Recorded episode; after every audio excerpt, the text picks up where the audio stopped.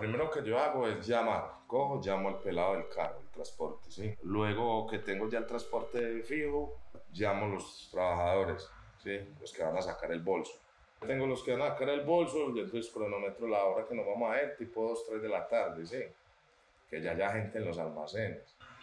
Los recojo y nos dirigimos al almacén. Cuando llegamos al almacén, entonces yo ya sé cuál de los dos va a entrar primero. Entonces todos dos tienen su respectivo bolso con su biónica en. Esperan en el carro porque yo entro primero al almacén. Yo busco una esquina del almacén y de ahí miro todo. Desde ahí sé dónde están los civiles y sé por dónde van caminando los de rojito, los uniformes. Sí. El nombre de la persona que acaban de escuchar es Miller, un hombre de 1,82 de estatura, cabello negro, barba siempre organizada, con una gorra bien puesta que combina con su camisa y tenis Nike o Adidas. Sus ojos se entrecierran por el humo del cigarro de marihuana mientras tenemos esta conversación. Tiene 40 años, tres hijos y una esposa. Es ladrón de profesión, pero con un sueño frustrado de ser músico. Mi nombre es Juliana y los estaré acompañando durante esta historia. Esto es Sin Escape Podcast, inmersos en el delito.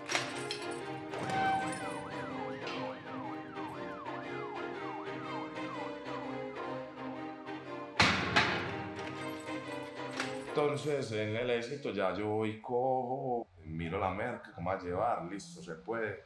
La cojo, la echo al canastico, la tapo con una camiseta, una toalla, un paquete de papas grande, algo que por decir, yo voy saliendo de la sesión y me encuentro un vigilante y no me va a llevar todo eso de lo mismo ahí, sí. Por sí me encantan las cuchillas, eso es la plata. Los Sundown, los Nivea, todo eso es la plata. De por sí yo ya me conozco los almacenes todos donde voy. Entonces yo sé dónde son los puntos ciegos.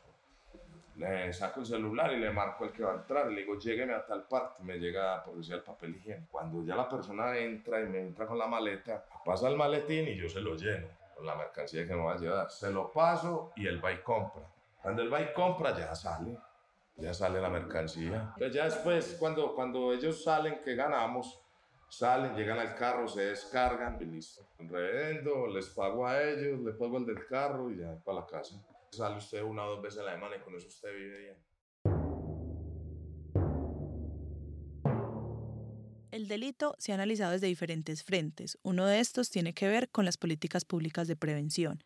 La primera vez que Miller robó tenía aproximadamente unos siete años. Fue un juego de niños que sumado a un contexto social y familiar de riesgo y a un estado negligente terminó en una carrera delincuencial de 20 años. Mi abuela mercaba en la cooperativa y en ese tiempo eh, los mercados los traían en carros de rodillos, sí. Entonces a mí me gustaba ir, era porque venía, me traían en carro de rodillos. Y cierto día yo me antojé de un termito que tiene muchos huequitos aquí, que es como un vaso tetero mi abuela no me lo quería comprar, no me lo quiso comprar. Ay, yo me lo eché por acá, así entre las partes íntimas. Y cuando llegué a la casa se lo mostré a mi abuela, le dije, mamá, mire lo que yo me traje. ¡Ja!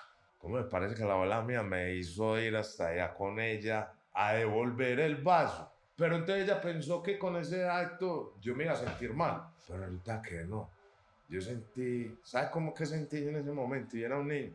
Sentí rabia ya después, acá en Confama de Pedregal, había un supermercado también ahí al lado. Y yo ya tenía unos 8 o 9 años y yo ya subía a robarme las chocolatinas Jumbo. Pero entonces empecé con puros dulces así. Cuando ya a los 10 años probé la marihuana y ya y cambió ya la vida, ya me cambió la vida porque entonces ya, ya yo necesitaba la plata, ¿sí me entiendes? Para fumar marihuana. Según el Estudio Nacional de Consumo de Sustancias Psicoactivas, Medellín tiene la tasa de consumo más alta del país y el inicio del consumo se da entre los 13 y los 14 años.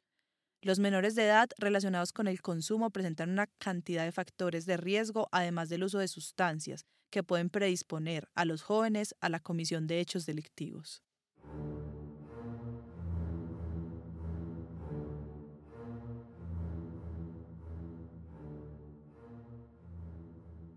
Todo surge porque empiezo a consumir marihuana, muy temprana.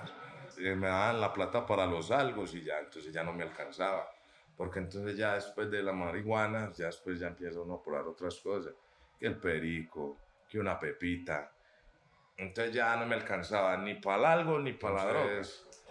Eh, ya empecé pues que a frecuentar el, que la esquina, que el barrio, pues el parche y empecé a robar.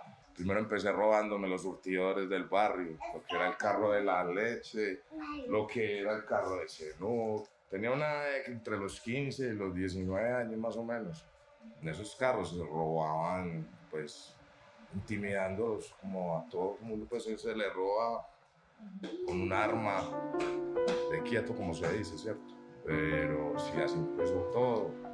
Miller vivió toda su vida en el barrio Pedregal en Medellín, un barrio que para los años 90 tenía grandes problemas en temas de seguridad. Las bandas se paseaban por las calles empinadas, características de las comunas de la ciudad.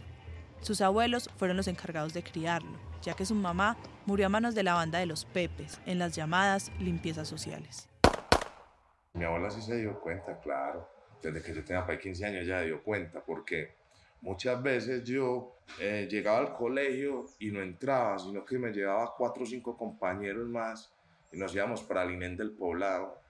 En el tiempo mío había una marca de maletas muy famosa que era la Lesporza. Entonces yo me iba para Inén del Poblado con nosotros a robarle las maletas a todos los otros pelados. Entonces la abuela en cierta ocasión, a mí me cogieron en la estación del poblado. Entonces, claro, llamaron a la casa y tenía que ir alguien por mí. Bueno, entonces se dieron cuenta que era lo que yo me iba a hacer por allá. La salida de los círculos delincuenciales requieren un proceso sumamente complejo, que implica un esfuerzo conjunto de la persona implicada y del Estado en cuanto responsable por el bienestar de sus ciudadanos. A partir de los 20 años, la situación de Miller empezó a escalar a delitos mayores, que ya comprendían estructuras criminales organizadas y de mayor riesgo. Es importante entender que en el caso de Miller, hasta el momento, el Estado había sido incapaz de poner en práctica cualquier tipo de política de prevención o contención. Pues de robar carros, yo no robaba con eso, no que ella me robaba los carros, los llevaba a una casa finca que queda en la estrella. Era un deshuesadero muy grande. Entonces a la semana me robaba dos o tres carros, con eso vivía muy cómodamente. Hubo un tiempo que, que me metía a esas sucursales bancarias. Cuando yo tenía 12 años, por acá los muchachos robaban dos o tres bancos el mismo día. Sí. Entonces yo crecí también con esa idea, que si ellos podían, nosotros también. Después de unos años, sin tener muy claro el por qué, Miller hizo un alto en las actividades delictivas y se vinculó a Autoindustrial Camel, una empresa dedicada a la fabricación de autopartes. Cuando llevaba unos meses trabajando, una llanta delantera de un bus le estalló en el cuerpo, mientras la bajaba de un montacarga, y el aro de protección casi le vuela la pierna. Este accidente laboral lo incapacitó durante tres años, situación que amplió su tiempo de consumo y de ocio en el barrio donde empezó todo. Y a raíz de ese accidente, como no tenía nada que hacer, eh, conocí a esta gente donde yo iba a consumir en una de esas fumadas, uno de ellos me dice, Miller, eh, a usted le gusta robar, que yo lo miro, me río, lo miro y me río. Le digo, ¿por qué? ¿Qué hay para hacer? Entonces el man me dice, el man empieza a explicarme, parce, a nosotros le robamos los almacenes de caja. Nosotros no cogemos a nadie de quieto, nosotros no estamos matando a nadie, nosotros no estamos quitándole la quincenita a alguien que ya se la ganó y se la subió si le gusta, madrugue mañana a las ocho y media de la mañana. Al otro día a las ocho y media de la mañana y estábamos, estaba yo ahí esperándolos y llegaron ellos ahí al parque. Listo, me explicaron, llegaron con un bolso. En ese tiempo los bolsos, ese bolso tenía una caleta por un lado, eso se llama velcro, que pega y despega. En velcro, eh, costado lateral. Y en la primera parte, la primera parte donde yo fui a robar fue a un ley. Recuerdo que le hice tres entradas, entré tres veces. Entonces, como no habían antenas, no era sino usted llenar el bolso, que nada tenía alarma. En ese tiempo yo me ganaba semanalmente, me ganaba como 250 mil pesos. Y cuando yo salgo con ellos, en ese momentico, eso fue cuestión de 20 minutos que yo le entré tres veces a ese almacén y me gané 380 mil pesos. Ellos me dieron 380 mil pesos. Para Miller, el escape se convirtió en la mejor opción dentro del delito. Así llevaba una vida sin tanto riesgo, diferente a las otras acciones que había cometido antes, que implicaban penas muy altas en la cárcel o inclusive el riesgo latente de la muerte. En este momento tenía unos 24 años y sus antecedentes casi limpios, a pesar de robar desde los 11 años y estar inmerso en situaciones ilegales graves. Ya llevo 20 años en lo mismo, robando los almacenes de cadena. De eso vivo, tengo una familia, de eso mantengo a mi familia. Con el escape empezó también las entradas y salidas de la fiscalía. Las reseñas lo llevaron a pasar por las unidades de reacción inmediata o URI, como las llamaremos a partir de este momento.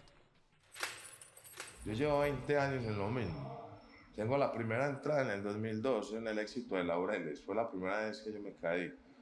Y al otro día ya estaba afuera, sin audiencias, sin nada. O sea, eso es, pues el nuestro aquí, yo no sé. En el siguiente capítulo les contaremos cómo una persona logra pasar 48 veces por la SURI y dos veces por la cárcel sin ser atendido por el sistema penitenciario colombiano. Recuerden que quien les habla es Juliana. Esto es Sin Escape Podcast, inmersos en el delito.